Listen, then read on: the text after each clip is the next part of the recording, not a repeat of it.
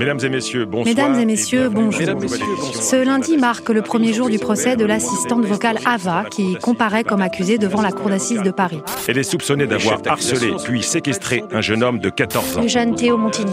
Bien que les faits soient encore à établir par les enquêteurs, témoins et experts présents aujourd'hui, Ava semble avoir joué un rôle majeur dans la mort de l'adolescent.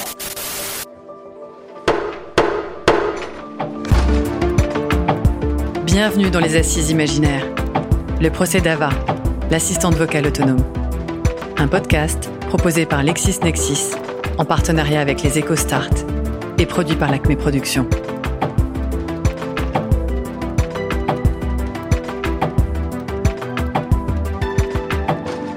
Épisode 2 La partie civile.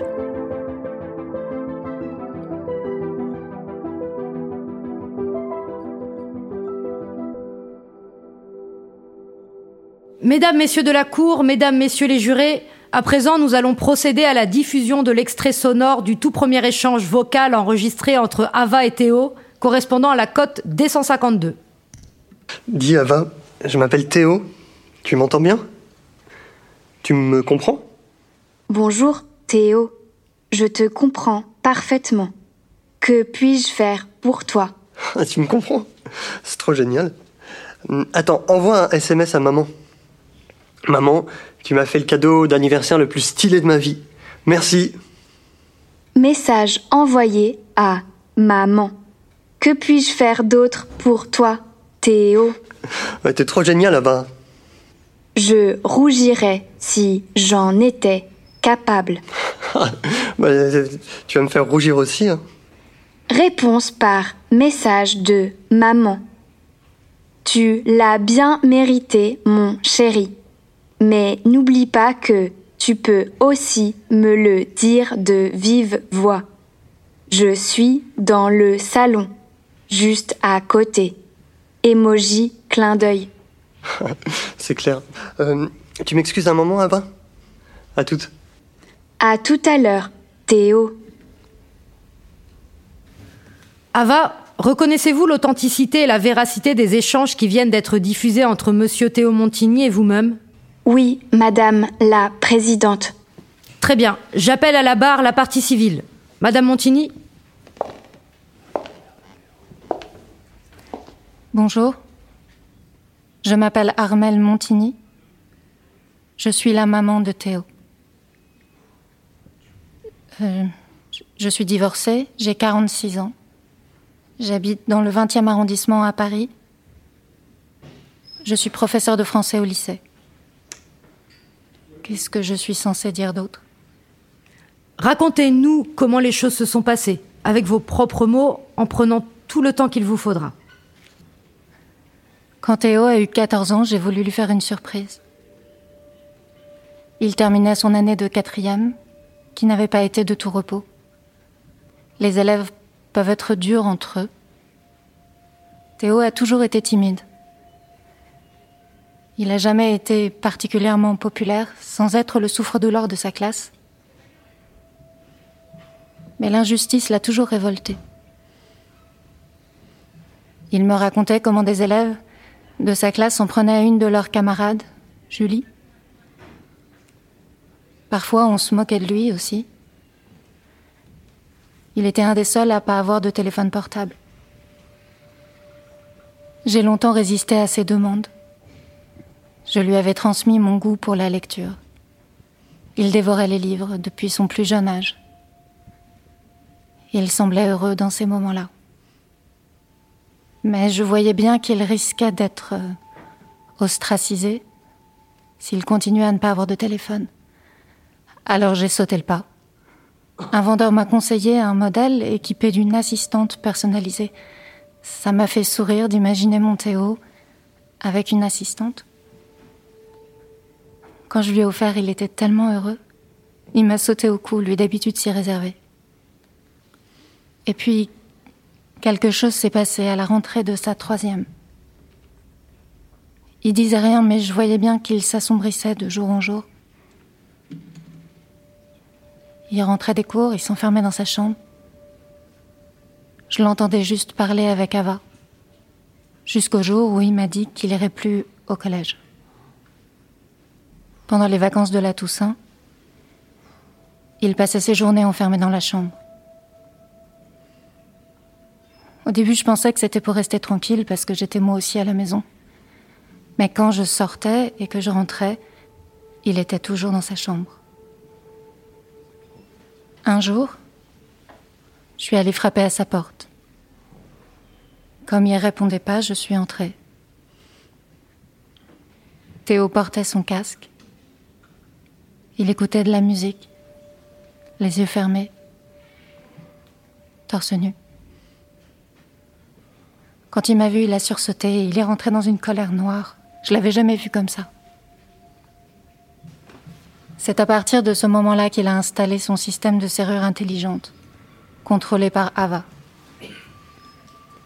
Madame la Présidente, je, sollicite de la Cour qu'elle diffuse l'enregistrement de l'échange entre Ava et Théo, correspondant au moment de l'installation de la serrure connectée.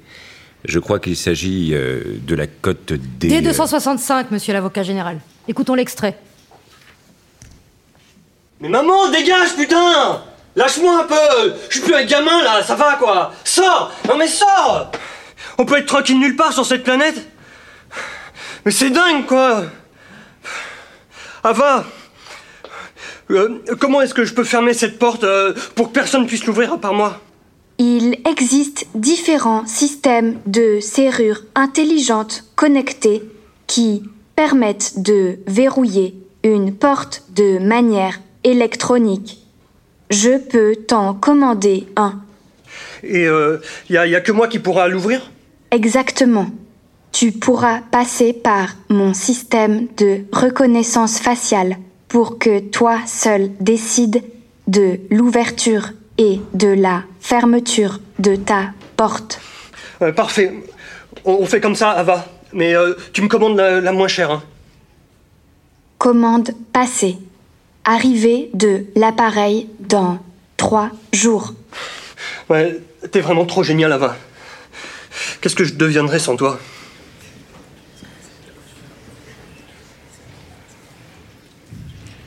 L'avocat de la partie civile a-t-il des questions à poser? Une question, Madame le Président. Madame Montigny, pouvez-vous nous raconter comment vous avez vécu le jour du décès de Théo, s'il vous plaît? C'était un lundi, le jour de la rentrée. Nous nous étions disputés le matin même avec Théo, parce que je n'acceptais plus son refus d'aller à l'école. Il avait déjà raté trois mois de cours, ça ne pouvait plus continuer.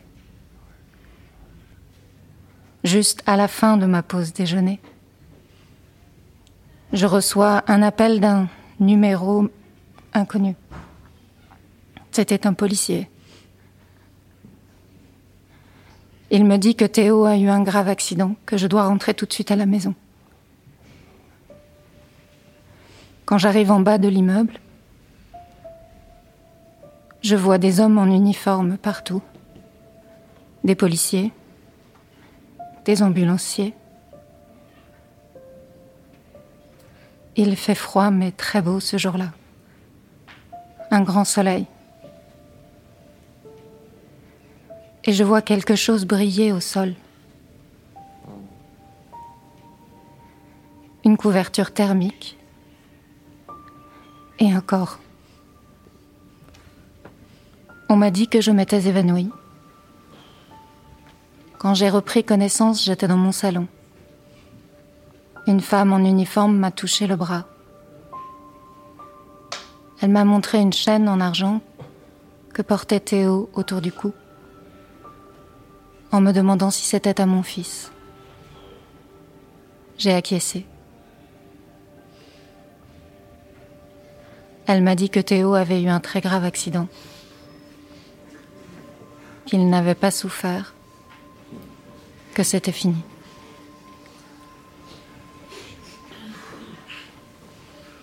Madame Montigny, voulez-vous bien nous décrire votre état psychique aujourd'hui? Comment vous dire? Le lendemain, j'ai essayé de retourner à l'école. Je me suis perdue. Au lieu d'aller au lycée où j'enseignais, j'ai été attendre Théo devant son école. Pas devant son collège, devant son école primaire. Je voyais les enfants sortir et je cherchais mon Théo du regard. J'ai pris un congé. La direction de mon lycée et mes collègues ont été d'un très grand soutien.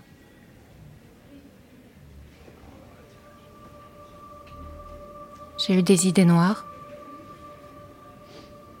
J'en ai encore. Je ne peux plus regarder par une fenêtre en hauteur. Je ne suis pas retournée dans la chambre de Théo. Sa porte est toujours fermée. Parfois, à travers, je crois l'entendre.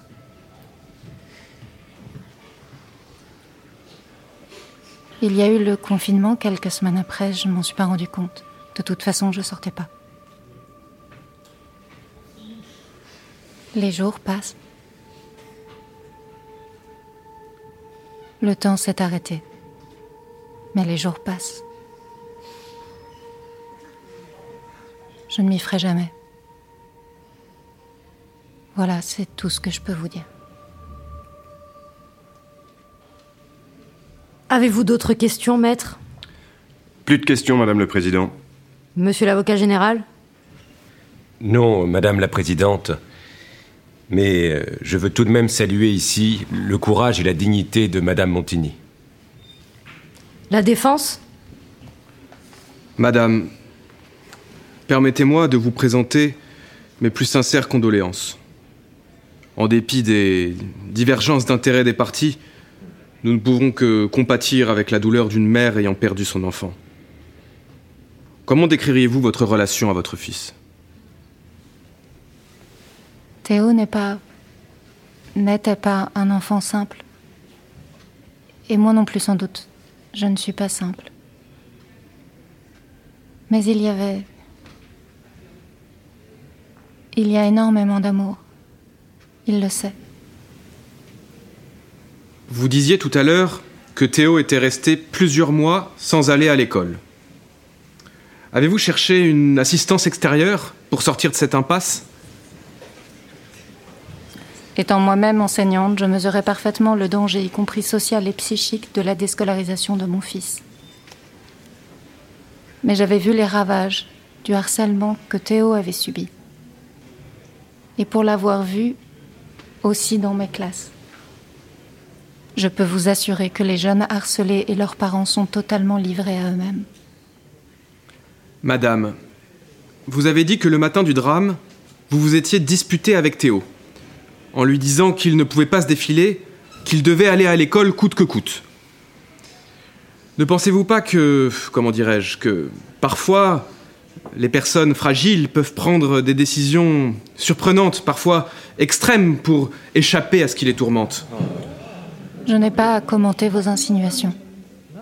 Madame, j'ai le plus grand respect pour la douleur des victimes.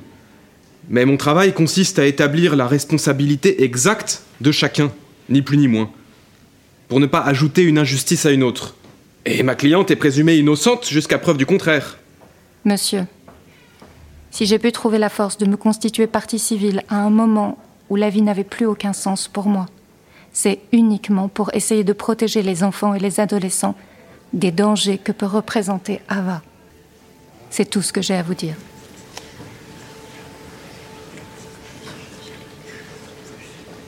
Je suis là pour vous servir et vous assister en toutes circonstances.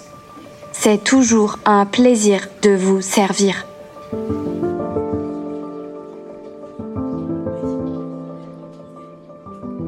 Le prochain épisode, je sentais que je perdais du sang, j'avais une douleur terrible au crâne. J'ai commencé à crier, et là, j'ai entendu dans mon oreillette la voix d'Ava me dire qu'elle n'avait pas compris ma demande.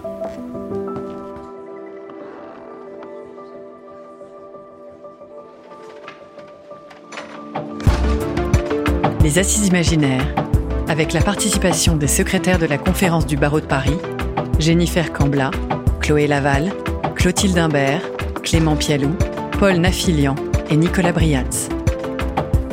avec les voix de Adrien Guiraud, Delia Espinadieff, Charlotte Farcet, écrit et mis en scène par Basile de Ganis, réalisé par Nicolas Mollet, enregistré par Benjamin Bailly et mixé par Ben Oriel.